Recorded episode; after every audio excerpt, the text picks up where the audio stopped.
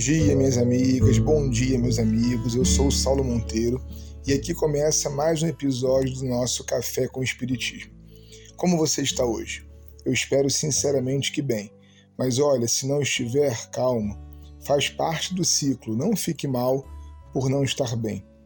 Eu permaneço, como vocês sabem, interessado na releitura dos livros espíritas clássicos, em busca de talvez um elo perdido você pode ter uma opinião diferente, eu inclusive gostaria de saber, mas me parece que vivemos uma crise de aquisição do conhecimento espírita.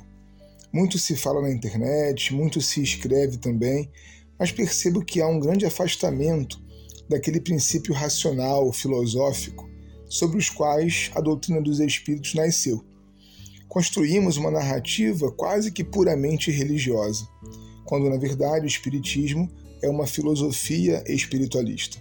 Nesse capítulo, o critério da doutrina dos espíritos, do livro O Problema do Ser e do Destino que estamos aqui estudando, Leon Denis é cirúrgico em nos apresentar as coisas tais quais são.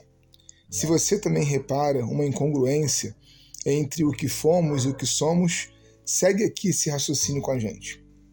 O espiritualismo moderno, diz Leon Denis, baseia-se em um conjunto de fatos e por isso dirige-se, ao mesmo tempo, aos sentidos e à inteligência. Experimental, quando estuda os fenômenos que lhe servem de base. Racional, quando examina os ensinamentos que dele decorrem. Constitui um instrumento poderoso para a pesquisa da verdade, já que pode servir simultaneamente em todos os domínios do conhecimento. Ora, o seu ponto de partida é experiência e racionalidade. Esses dois critérios são a base e o fundamento daquilo que chamamos de Espiritismo. É claro que nesse edifício houve também a proposta de uma ética forte, objetiva, já que nos vimos como espíritos e por isso passamos a nos preocupar com o âmbito geral de cada uma de nossas ações. Mas isso não significa tornar a doutrina espírita uma religião, como tem sido, do ponto de vista sociológico, a única análise possível. Denis já anteviu esse drama.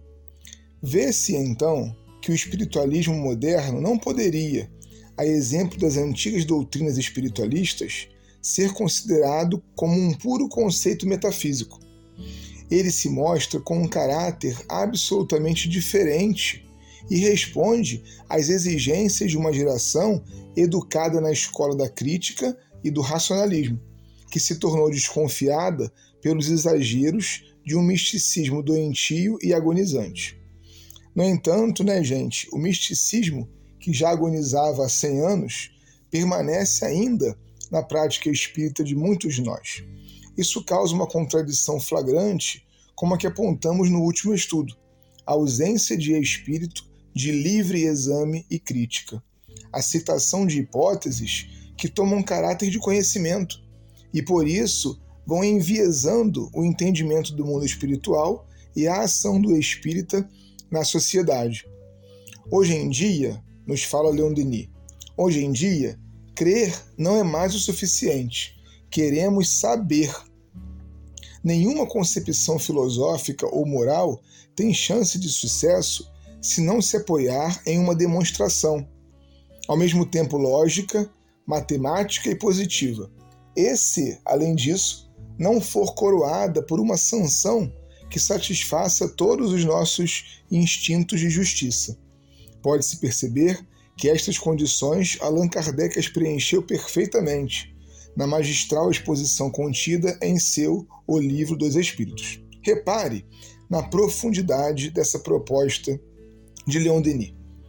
Crer é diferente de saber. Espíritas sabem da reencarnação, por exemplo, já que ela é uma lei e não uma crença pessoal. Mas de que forma nós chegamos à conclusão de que ela é uma lei? Produzindo experimentos, comparando teses, avançando na pesquisa. Aliás, o conceito de reencarnação foi mais bem demonstrado por pesquisadores pós-Kardec, como de Rochard, e o gigante Ian Stevenson. Agora vamos nos segurar na cadeira, ou onde você estiver, porque Denis anuncia algo que ficou esquecido no baú do tempo. Recuperar essa ideia aqui talvez seja o caminho da recuperação também da doutrina essencialmente espírita.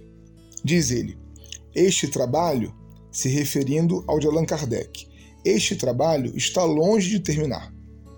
Prossegue todos os dias, desde a morte do grande iniciador. Já possuímos uma síntese substanciosa, da qual Kardec traçou as grandes linhas, e que os herdeiros do seu pensamento se esforçam por desenvolver com o concurso do mundo invisível. Cada um deles acrescenta seu grão de areia ao edifício comum, a este edifício cujas bases a cada dia se fortificam através da experimentação científica, mas cujo topo se eleva cada vez mais alto. Meus amigos e minhas irmãs, Kardec não é o fim, ele é o começo. Mais importante do que o seu nome é o método, é o seu legado. Kardec propõe uma filosofia progressiva, a qual vamos com seriedade e método acrescentando saberes, complementando teorias e, por que não dizer, testando as hipóteses. Muita coisa em doutrina espírita precisa ser visto com as lentes desse século, que nos trouxe tantos avanços na ciência e nas perspectivas filosóficas.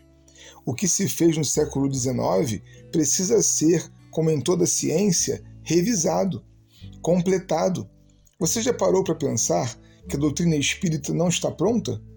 Ela está se aprontando, se construindo e reconstruindo o tempo todo, conforme o progresso dos costumes e das ideias. Deixá-la parar é enterrá-la. Um forte abraço e até o próximo Café com o Espiritismo.